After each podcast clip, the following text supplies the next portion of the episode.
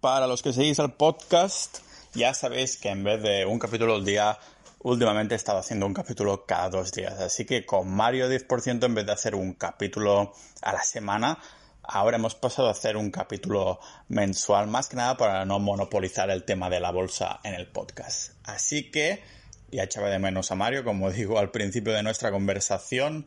Y por esto hoy traigo a Mario para hablar de cómo ha ido la bolsa este mes pasado, cómo cree que irá, qué empresas está mirando y también de cómo lo ve todo en general en el tema de la bolsa.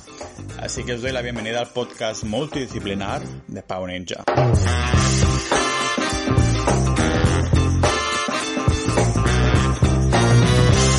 Mario, te hemos echado de menos, ¿eh? Porque ahora con la, la, dinámica que tengo del podcast, un capítulo cada dos días, voy por fin un poquito más tranquilo. Lo malo que tiene es que te echamos de menos y, seguramente tienes bastante cosa a comentar, porque en vez de bolsa semanal, vamos a hacer la, la bolsa de, de, un mes, ¿no? La bolsa de, de agosto.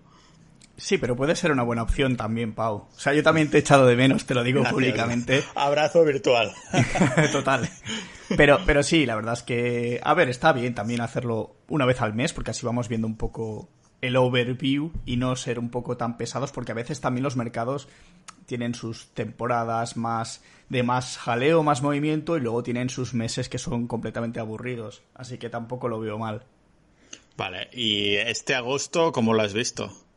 Bueno, pues este, este agosto ha sido más movido de lo normal. De hecho, así recapitulando un poco por encima, el SP500 ha hecho un 7% en todo el mes. Es una cifra muy alta para un índice como el SP500, mientras el Nasdaq ha hecho un 9,59 y hay que decir que este mes de agosto ha sido el mejor agosto desde 1984. O sea, hablamos de 36 años. Es el agosto más extraño que, ha pasado en todo este tiempo. Tiene sentido. Hemos pasado una pandemia, estamos en plena recuperación y lo que también se dice es que normalmente eh, los meses de agosto suelen ser bastante tranquilos porque los inversores se van de vacaciones, cogen su dinero y se van a las Bahamas, a las Bermudas, donde sea, y los mercados se quedan bastante huérfanos. De hecho, siempre se dice que, o sea, hay un dicho que es muy famoso, que es eh, When in May, sell and go away que básicamente lo que dice es que cuando llegue mayo, vende y olvídate. Y normalmente, yo de hecho había, había visto unos estudios que decían que las rentabilidades de, desde mayo hasta finales de octubre solían ser las más bajas del año, mientras que las de noviembre hasta finales de abril solían ser las más altas. Este año no ha sido así. De hecho, con la caída que ha habido del coronavirus y tal, pues claro, los mercados han reaccionado. Ha habido una recuperación en V con una caída de casi un 30% y muchas empresas, pues sí, cayeron a cuchillo, pero han vuelto a recuperar con muchísima fuerza. Si quieres te comento algunas o... Vale, antes eh, quería hacer un apunte porque lo que acabas de comentar del tema de vacaciones y lo que ha ganado el SP500 el Nasdaq y, y lo demás me recuerda hace un par de capítulos que comenté, me mandaron un audio de voz, Sergio, ah, así que te voy a mandarla a pedir la opinión después, ah, pero creo que se podrá enlazar bien con esto porque ahora pienso, ostras, decía, me voy de vacaciones y saco todo el dinero, ¿no? Y, y claro, si ya te lo hubieras sacado antes de agosto, hubieras perdido, si hubieras invertido todo en SP500, ¿no? Por ejemplo, pues tendrías un más 7% de rentabilidad que te la habrías perdido, ¿no? Es una de esas cosas de, de nuestras... Pero si eso, ya entraremos más de cara al final.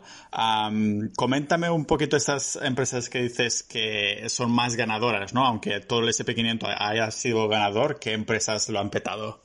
Pues, por ejemplo, en el, en el Dow Jones, que es un índice, es el índice industrial que tiene las 30 más importantes empresas, que está un poco alterado porque Apple, en este caso, ha hecho un split, eh, que te lo comenté, me parece que en el último podcast, que al final básicamente es divides el precio entre cuatro y das cuatro veces más acciones a tus inversores. Pues Apple ha tenido un, un crecimiento de algo más de un 21% en, en este mes Luego, si nos vamos ya al Nasdaq, que es el índice más tecnológico, tenemos a Tesla con un 74%, pero es que Tesla es una historia completamente distinta. O sea, es una empresa que está tan loca como Elon Musk, o sea, se mueve como una empresa de 10 dólares. Eh, veremos lo que pasa, ¿eh? porque, porque Tesla lleva muchísima hinchada, pero tampoco sabemos realmente si lleva muchísima hinchada o no, porque hace eh, un año Amazon, por ejemplo, estaba en 1.600 dólares y ahora está en 3.500. O sea, hablamos de empresas con, con, mucho capital, market cap muy grande, pero que se está moviendo de una manera bastante impredecible. Claro, también tenemos que decir que a cualquier cosa que va un poco bien o que hay un poquito de bombo, todo el mundo lo tacha ya de burbuja. Pero que no se sabe hasta que estalla, ¿no? Claro, exacto. Pero además es que Tesla tiene un componente mucho más mediático, porque es una empresa que Elon Musk es muy excéntrico, la gente lo conoce, o sea, sabe que están ahí esperando a que diga algo. Eh, y es una empresa que se mueve mucho por FOMO, o sea, fear, of missing out. Es mucha euforia, mucho miedo. Entonces, de hecho, estos días ha habido movimientos bastante grandes. Han hecho el split y ha subido un 10%. Una empresa como Tesla no es sano que suba tanto por un mero split. También es cierto que hay mucha gente que no entiende esto del split, ha visto que el precio ha bajado a 500 dólares, 400 y pico, y la gente ha entrado de cabeza porque ha dicho, este es el momento, ahora puedo comprar. Entonces, es peligroso. Supongo que también es parte, a lo mejor estoy especulando eso que decíamos también en el último episodio que decía yo, que a lo mejor los Robin Hooters, ¿no? Que no se pueden permitir comprar una acción de Tesla cuando ven que baja, dice, pues ahora ya empiezo a invertir en bolsa y a partir de aquí ya me haré rico, ¿no? A lo mejor hay perfiles de estos por ahí. Bueno, a mí, a mí es que de hecho ayer mismo me llegaron WhatsApps de gente diciéndome, buah, he comprado acciones de Apple y de Tesla porque es que mira lo que han bajado y le digo, eh, sabes que han hecho un split, ¿no? ¿Qué es un split? Entonces ya te das cuenta de, del nivel de... O sea, no les culpo, ¿eh? O sea, no, no quiero que suene mal esto, pero sí que es cierto que hay mucha gente que sí que está atenta a las cotizaciones y ve que de golpe bajan cuatro y cinco veces respectivamente, pues dicen, es el momento de comprar. Entonces así hay mucho, ha habido mucha gente que ha entrado así. Supongo que esto sería un poco la diferencia esa de análisis técnico análisis fundamental, ¿no? Solo mirar los números y no entender qué pasa por detrás, ¿no? Que entonces entenderías que, ah, que han hecho split. Entonces, no sé, a lo mejor podría pasar esto también, ¿no? No te puedes quedar en la superficie del precio, o sea, al final tienes que analizar un poco qué hay detrás, qué, qué es lo que ha pasado, lee noticias. Entonces, a la que buscas un poquito en Google te das cuenta de que ha pasado algo, de que han dividido las acciones, al final es, es, un poco como todo, no metas tu dinero en cosas que no entiendes, a pesar de que te suenen y sepas lo que es Apple, sepas lo que es Tesla, porque puedes caer en el peligro. O sea, y de hecho hoy ya he visto a gente que ha perdido dinero con Tesla y con Apple porque han bajado hoy, entonces es como hay que tener un poco de cuidado con este tipo de inversiones. Y aparte de estas, había algunas que también lo han petado, ¿no? Sí, finalmente Royal Caribbean, por ejemplo, que es una empresa de cruceros eh, muy conocida, o sea, te he nombrado algunas de las más conocidas, ha subido un 41%, pero es que es normal. Claro, todas estas de la pandemia que se han comido los mocos durante un tiempo, es normal que, que lo retomen, aunque la gente lo sacó todo, supongo que pensando que este, esto iría para mucho más largo o si más no, que estaríamos todos encerrados mucho más tiempo. Claro, el tema de las aerolíneas está igual, o sea, Boeing no recuerdo cuánto ha subido, pero también ha subido bastante.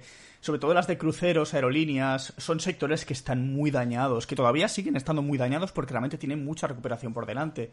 Pero al final es lógico que en algún momento pues vayan repuntando, porque a pesar de que la situación es la que es, porque no es buena, ni mucho menos, eh, las cosas entre comillas han ido mejorando. Luego, otra empresa que no tiene mucho que ver, pero que por ejemplo durante el confinamiento fue muy bien y ha crecido muchísimo, Zoom Technologies, que de hecho Zoom es una plataforma de videollamada. Lo que estamos usando ahora. Justo, la que estamos usando ahora mismo.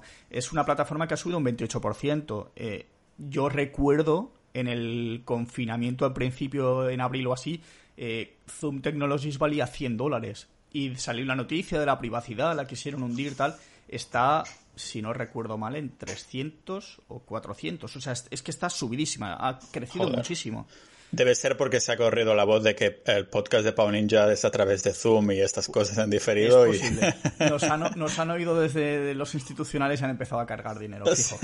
Seguramente. Y lo mismo con las, uh, las FANG, ¿no? ¿Nos podrías explicar qué era esto? Sí. Uh, y, qué y seguramente también es porque lo usamos nosotros, pero es, ¿qué, es que las, las famosas FANG, que son F-A-A-N-G, que son Facebook, Apple, Amazon, Netflix y Google, están todas en máximos históricos han crecido muchísimo en todo este periodo. O sea, Facebook incluso con los problemas que ha tenido, de que, por ejemplo, que las empresas iban a dejar de eh, usar la publicidad de Facebook.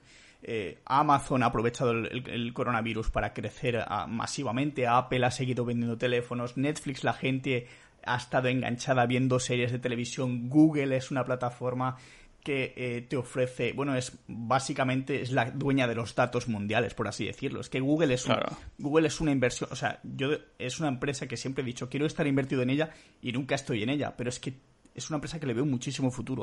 O sea, esté al precio al que esté, el, el, lo que manejan, o sea, manejan la información, geoposicionamiento, saben dónde están las personas. O sea, si lo, si lo miras objetivamente, eh, Google es un monstruo. O sea, puede ser hasta peligroso, pero es un monstruo joder, es que son las FANG, ¿no? Se llaman F-A-A-N-G y supongo que tienen este acrónimo, se llama acrónimo, ¿no? Ah, porque se deben comer la tostada de todas las otras acciones en general, ¿no? Por eso las, han puesto en un grupillo. Sí, de hecho, hasta creo que han creado un ETF solo con las cinco.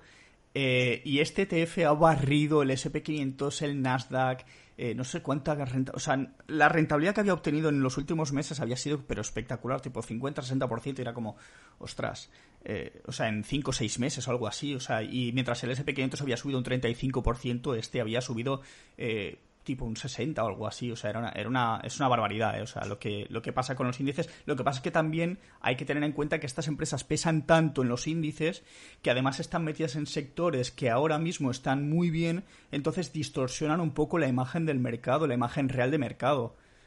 Claro, podríamos, ah, ya que hemos mencionado antes burbuja, ¿qué similitud hay esto también con ah, .com en, la época esa de hace años y todo eso con lo que está pasando ahora? ¿Es que simplemente estamos pasando una muy buena racha podría ser una especie de burbuja tecnológica? Porque al fin y al cabo son empresas que hemos incorporado en nuestras vidas, no es que ah, sea una especie de especulación pensando en lo que, no sé, eh, las las FAN las estamos usando todos a diario. No sé hasta qué mm. punto puede ser esto una burbuja o no, en tu opinión. Yo como burbuja como tal no creo. Que estén hinchadas, no te digo que no. O sea, yo creo que están bastante infladas. Pero claro, ¿cuánto de infladas están? Sí que es cierto que la última burbuja fue en el año 2000, o sea, 2000-2001. Han pasado 20 años. Eh, ha cambiado los tiempos, el acceso a Internet en este sentido, el acceso a las tecnologías es completamente distinto. El escenario es, o sea, el escenario ahora mismo está orientado hacia todo el tema tecnológico, cloud, eh, robótica, o sea, todo va orientado hacia ahí. Entonces es lógico que en estos momentos eh, un índice como el Nasdaq esté en máximos históricos los haya por fin superado, porque al final son el tipo de empresas que están funcionando ahora. Ojo, no quiere decir que dentro de 10 años cambie la situación y nos volvamos unos cracks con empresas de agricultura, me lo estoy inventando, pero podría ser, porque a lo mejor nos encontramos con otro tipo de problemas, surgen otros tipos de necesidades y este tipo de empresas son las empresas que realmente despuntan en ese momento. Entonces hay que mirar un poco. Yo creo que en este momento sí están infladas, pero burbuja como tal, a ver, puede haber correcciones y es lo más normal y lo más sano. O sea, el mercado tiene que corregir también. Porque ahora mismo... Sí, aparte de, aparte de las fan, habías comentado también Tesla que ha subido un porrón y decías que se movía como si fuera de una empresa de tipo growth, pero aparte de, de bueno, Tesla, que no consideramos growth, pero sí que growth en general, todo ha subido como la espuma, ¿no?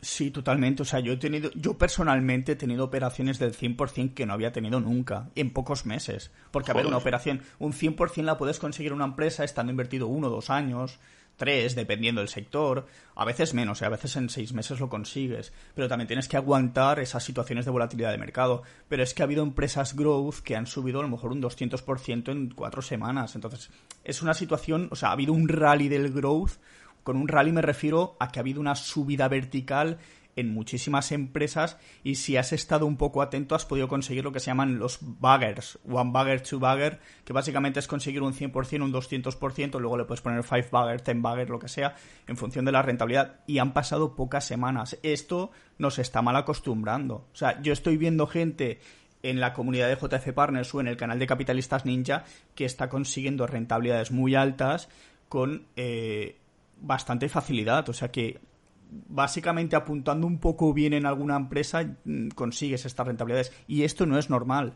porque esto está echando una imagen de que la bolsa es muy fácil y realmente no es nada fácil. Si te digo la verdad, Mario, en los, estos últimos días he mirado un poquito de estadísticas, las miro estadísticas cuando termina el mes, ¿no?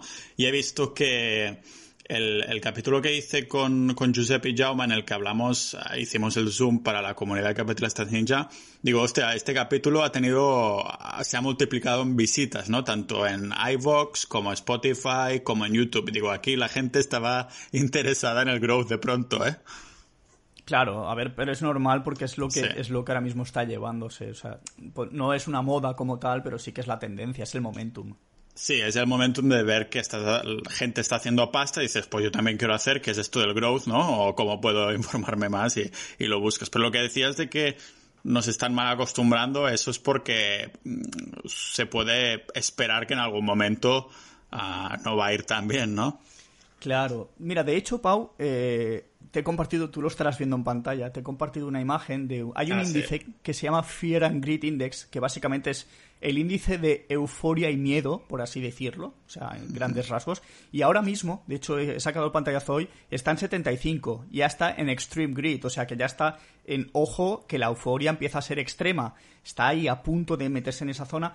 ¿Y qué pasa? Que, que, ahora mismo la gente pues está con mucha euforia, está ganando mucho dinero y hay mucha gente que está sobrecargando sus cuentas con muchas posiciones, eh, con muchas compras. Entonces hay que tener mucho cuidado porque este, este Fear and Greed Index es muy importante tenerlo. De hecho, hace un año, en, a finales de agosto del año pasado, había tema de guerra comercial, estaba en 25 el valor, ahora está en 75. 25 es prácticamente extreme fear, o sea, miedo extremo. Hubo la guerra comercial, hubo muchas bajadas, de hecho yo el año pasado perdí pasta como un campeón y este año ha sido lo contrario, este, este año he ganado pasta casi sin hacer nada. Entonces hay que tener cuidado porque estamos llegando a esos momentos de euforia y el mercado normalmente con la euforia le sienta mal. ¿Qué pasa? Que los institucionales están con la caña preparada y en el momento en el que empiecen a soltar papeletas, a soltar acciones, esto se puede venir hacia abajo. ¿Cuánto hacia abajo? Yo personalmente no considero que mucho, pero una corrección es sana en mercado. Entonces, Claro, en, este, en esta especie de marcador que me has puesto hay ah, el valor 0, que es ah, miedo, y el valor 100, que es extreme greed, que bueno, decirlo euforia es como ah, suavizarlo mucho, porque si traducimos greed es como codicia o avaricia, ¿no? entonces, claro, este marcador eh, lo ideal que sería que estuviera más o menos en el medio, porque no quieres ni que haya mucho miedo ni que haya mucha avaricia, ¿no? O que eh, si estuvieran en un valor 50 en vez de 75 sería más sano en este sentido, hubiera menos, más estabilidad, para decirlo así. Sí, digamos que sería un mercado menos, menos volátil, un poquito más tranquilo, más pausado. Normalmente en los meses así que tienen poca actividad y las empresas se mueven poco, está más tirando al 50 eh, pero a ver, es normal que vaya variando de, de, 0 a 100 no, pero a lo mejor de 25 a 75 sí que es normal porque pueden haber crisis comerciales y cuando empiezan las crisis comerciales empiezan a bajar tres empresas y de un día a otro te pasa del 75 al 60 y al día siguiente al 45 y ya estamos en el otro lado del, del, del gráfico. Entonces, lo normal es eso, que se vaya moviendo un poco, pero tampoco es bueno que estén los extremos, porque al final si es extreme fear, ya sabes que parece que se acaba el mundo y que ya las inversiones no dan nada de dinero, también hay que ser listo, porque eh, el inteligente es el que es capaz de comprar cuando hay miedo extremo y es capaz de vender cuando hay codicia extrema. Entonces hay que ser un poco también consciente de decir, vale, mi punto de salida quizá es cuando todo el mundo esté entrando. Pero claro, ahí conocerse, sí.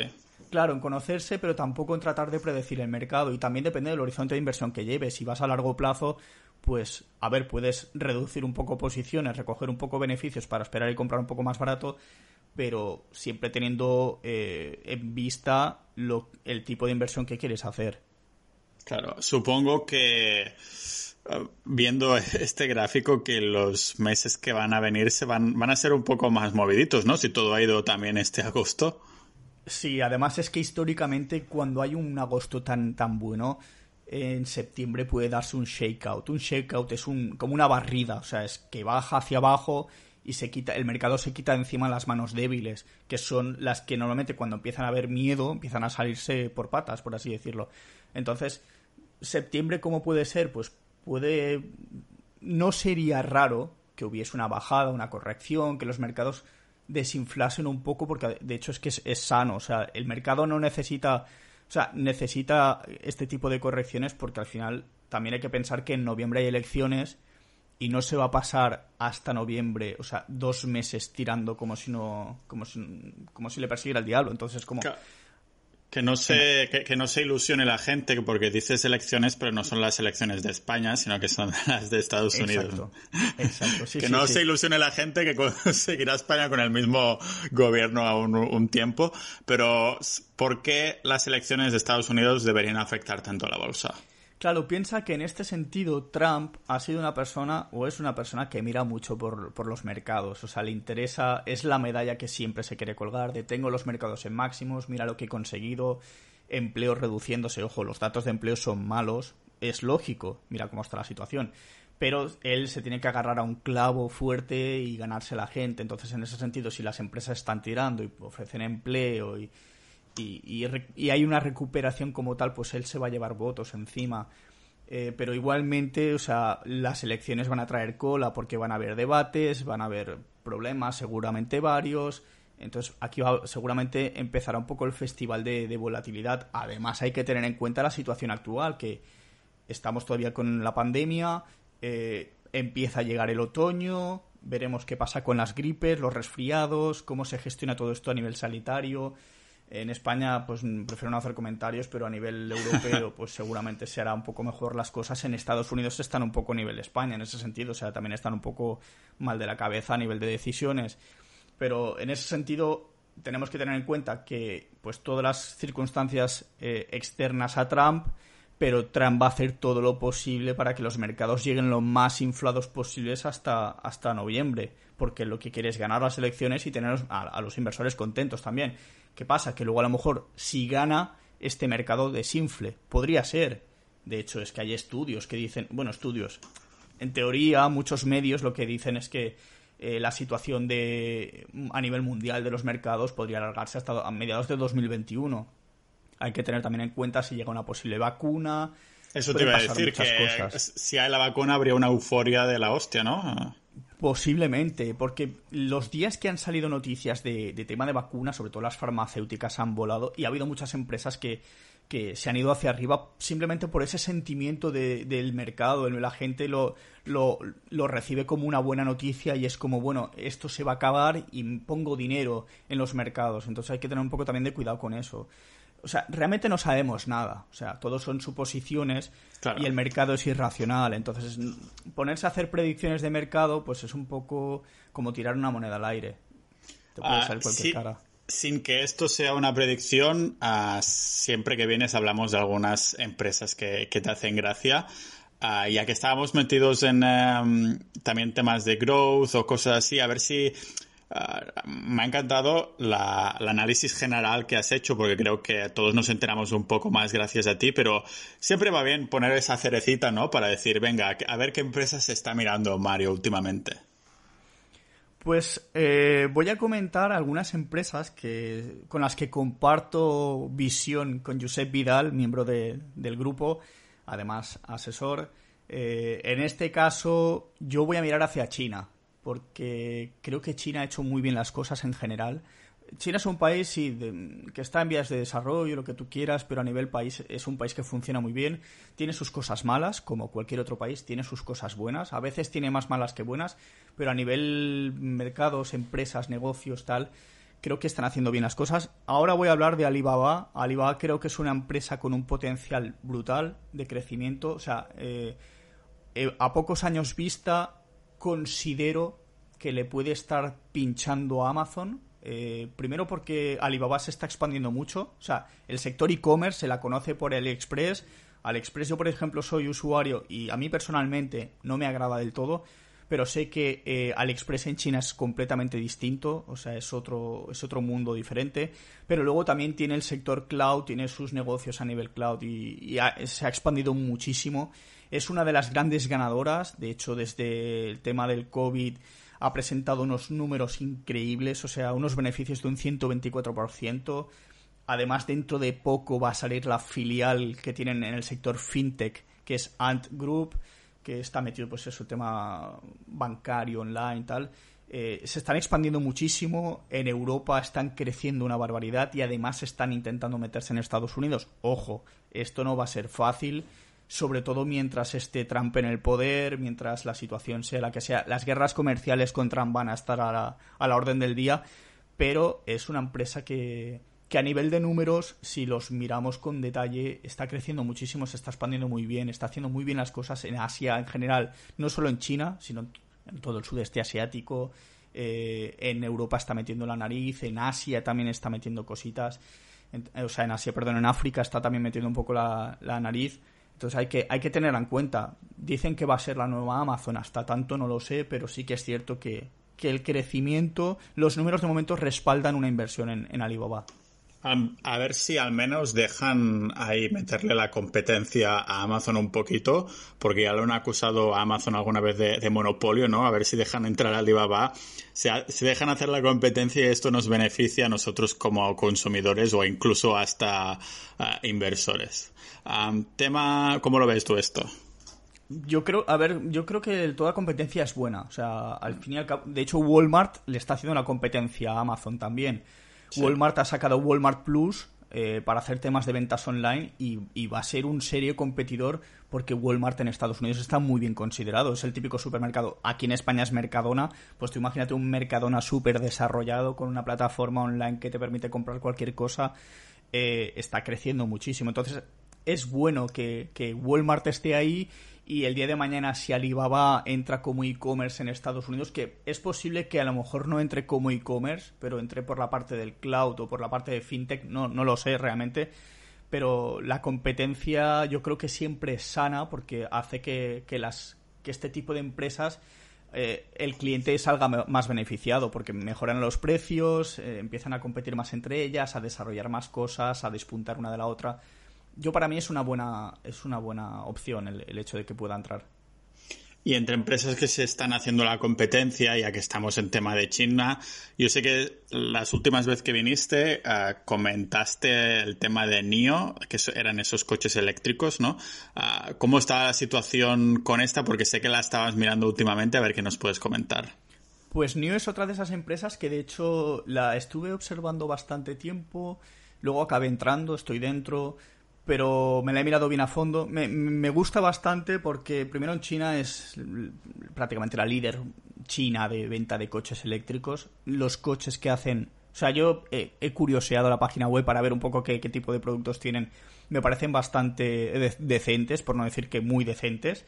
Eh, en este sentido, Tesla eh, está montando la Gigafactoría, que no sé si la tiene montada ya o no. No, no. no me quedó muy claro, no he mirado tampoco creo que Tesla estaba intentando abrirse al mercado chino, pero NIO le tiene, o sea, en China el mercado lo tiene NIO, pero NIO el año que viene, creo que ya en 2021 eh, consigue el acceso al mercado europeo. Eh, ¿Qué me puedo imaginar? Que los coches NIO sean más baratos que los Tesla, que sea una buena opción para gente que quiere pasarse ya del motor de combustión a la electrificación y es posible, habrá que ver un poco cómo pasan los controles, la calidad, las regulaciones, todo el rollo este de seguridad que mm, en este sentido China a veces no despunta por, por su calidad, pero eh, le, va a hacer competencia a Tesla casi seguro. A nivel inversión me gustan mucho los fundamentales, es una empresa que está creciendo muy bien, están haciendo bastante bien las cosas. De hecho, a Josep Vidal también le gusta. Bueno, de hecho, a Jaume, su hermano, eh, por lo que me ha comentado Josep también en privado, eh, está muy empecinado con NIO. Entiendo su empecinamiento, entre comillas, porque realmente yo le veo el potencial. Luego hay que ver si realmente los mercados eh, asumen bien ese crecimiento, que esa es otra historia. Porque Tesla, por ejemplo, ha subido, bajado, ha subido, bajado, o sea, ha pegado roturas muy, muy grandes y no es apto para todos los públicos. Veremos si NIO se comporta de esta manera. De momento está tirando bastante fuerte, pero hay que, hay que ver cómo, cómo se comporta de aquí a futuro. Se está posicionando muy bien a nivel estratégico y, habrá que ver un poco. A mí me gusta mucho personalmente a un medio plazo tanto a ti como a Jaume os gusta y ya por las veces que la hemos comentado se, da que ver, ¿no?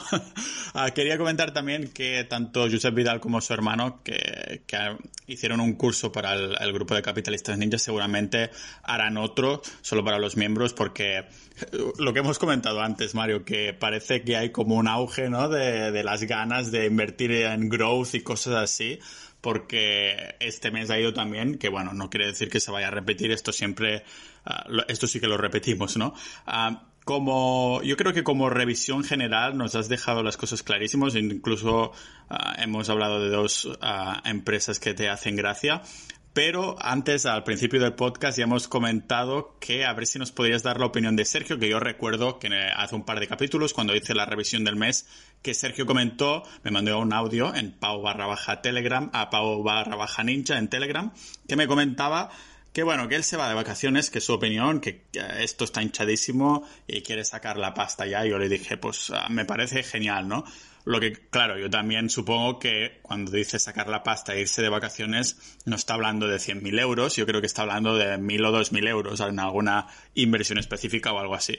Entonces, Mario, te quería comentar a ver cuál era tu, tu opinión, si va un poco en la misma línea, sobre todo tú que sabes tanto de bolsas, si podrías expandir en este tema. Bueno, yo de, su opinión, a ver, me gustaría comentar una cosa y no es una crítica hacia él. De lo que comentó, eh, comentaba que él veía una posible caída en W, eh, a ver, es una hipótesis, podría pasar, no estoy diciendo que no vaya a pasar, pero es un poco, va, en la línea lo que te he comentado hasta ahora, de, cómo veo los mercados en el futuro, de lo que puede pasar, lo que no puede pasar. Y es que, y no me refiero a él, me refiero en general, porque he visto muchas veces, y yo, y yo también lo he pensado así, a veces tratamos de ser adivinos, de, predecir el mercado y de decir ahora va a subir, ahora va a bajar. Tenemos más tendencia a decir que va a bajar que que va a subir. Pero eh, lo de la caída en W, pues aquí sinceramente eh, lo, único que puedo decir es que eh, en cuanto a mercados financieros no sabemos nada, o sea, no sabemos lo que va a pasar porque el mercado es irracional. Entonces, que llegue una caída en W, yo personalmente no lo sé. Entonces, yo mi postura en este sentido, yo a nivel inversiones, lo que, lo que hago es, si llega la caída, saldré. Mientras no llegue, me aprovecho del mercado. Porque al final si entras en Twitter, entras en otras comunidades, entras en otras historias, siempre hay mucha gente que tiene ese pesimismo y al final nos lo acaba contagiando y nos acaba tomando malas decisiones en inversiones. Entonces, en este sentido, pues eh, yo lo que decía antes, desde 2010, mucha gente que dice que la bolsa se va a caer y han pasado 10 años y se han perdido el rally más largo de la historia. Eh, el SP500 ha subido un 400% o más desde, desde 2010. Entonces, digamos que tampoco podemos ser tan pesimistas, porque al final si lo miras objetivamente, las empresas salen a bolsa para crecer. O sea, si lo miras así, salen para crecer. Y dependiendo cuál sea tu horizonte de inversión, si vas a corto plazo, entonces sí que te digo, oye, pues si te sientes así, haces bien. Pero si vas un poco más a largo plazo, quizá tienes que alejarte un poco de todo este ruido. Porque como digo, si, si, si fuera tan fácil como llega una caída en W, nos saldríamos todos, caería todo en consecuencia, compraríamos todo, subiría todo de golpe y esto no funciona así. O sea, al final no, no sabemos nada. O sea, de, esto, eh, de hecho, esto también lo comentaba Josep un día en un, en un Zoom que hizo y decía, no sabemos absolutamente nada. O sea, el mercado hay mucha información que no tenemos, que no conocemos, anticipa las cosas, eh, no la vemos venir, o sea, nos llegan las tortas y no, no, sabemos por dónde vienen, nos llegan las subidas y nos pillan fuera, entonces a veces lo mejor es, es no tocar nada, dejar que el mercado nos diga cuándo salir, cuándo entrar y al final es un poco, es un poco así. Luego, eh, por otra parte, de lo que comentaba, que había sacado el dinero de las inversiones para, para irse de vacaciones a Andorra, por una parte lo veo bien, o sea, si al final eh, él, está en todo su derecho a hacer lo que quiera con su dinero, pero ya sabes que yo tengo esa parte más financiera, más de, de ahorros, de gestionar el dinero y tal, y en esa parte eh, digo, o sea, opino personalmente, o sea, y ya vuelvo a repetir, no es una crítica hacia Sergio ni mucho menos, pero creo que no es la opción más adecuada porque al final cuando tú gestionas tu dinero, tu capital, eh, el dinero que tienes destinado a inversiones es dinero de inversiones. También depende mucho del horizonte de inversión que tenga Sergio, que aquí me estoy metiendo un poco donde no me llaman. Pero siempre considero que, por ejemplo, para tema de viajes, yo personalmente lo que hago es aparto un dinero durante todo el año y lo voy apartando en una cuenta y en esa cuenta tengo mi dinero de ocio, tengo también lujos, tengo para formaciones, tengo para otro tipo de cosas. Entonces, cuando me quiero plantear un viaje, de hecho, la semana que viene me voy de viaje, que ya me lo merezco, eh, pues al final destino ese dinero para ese tipo de cosas. En mi caso particular, y no digo que tenga que ser el de Sergio, yo la inversión la veo como un crecimiento patrimonial.